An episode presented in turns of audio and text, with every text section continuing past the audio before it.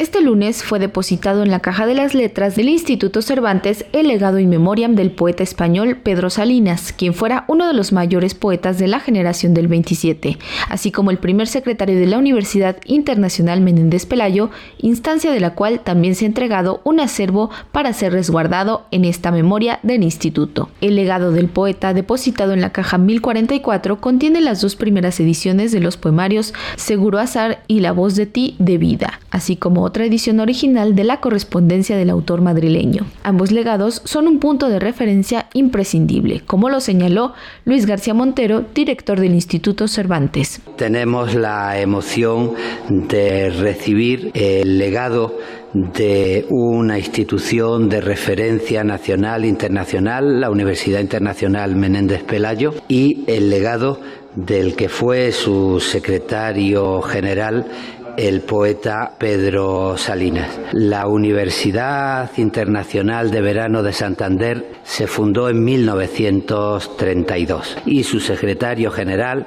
su alma en la puesta en marcha fue Pedro Salinas. A partir de ahí, la Universidad de Verano se convirtió en un punto de referencia fundamental en la vida universitaria, en la vida cultural española, en la vida de todos los que creían que la cultura es un eje fundamental para asegurar la convivencia, la democracia, el vivir en justicia de las sociedades. En la caja 1045 se depositaron algunos documentos sobre los orígenes de la Universidad Internacional Menéndez Pelayo, entre los que destaca el decreto fundacional, una revista de estudiantes y un ejemplar de la medalla conmemorativa del 90 aniversario de la universidad, acervo que representa y resume la trayectoria de la institución académica, como lo señaló el rector Carlos Andradas. La Universidad Internacional Menéndez Pelayo es inseparable de la figura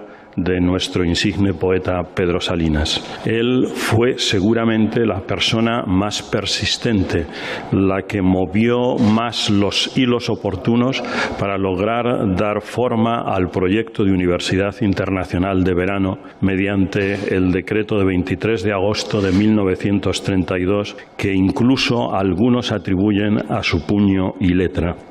y de la que fue su secretario general hasta el verano de 1936, por lo que este homenaje que hoy hacemos aquí se enmarca de lleno dentro de la celebración del 90 aniversario de la creación e inicio de la actividad de la Universidad Internacional y comenzamos así una senda hacia su centenario. La caja de la universidad se abrirá el 23 de agosto de 2032 para añadir más documentos y así celebrar el centenario de la institución académica. Para Radio Educación, Pani Gutiérrez.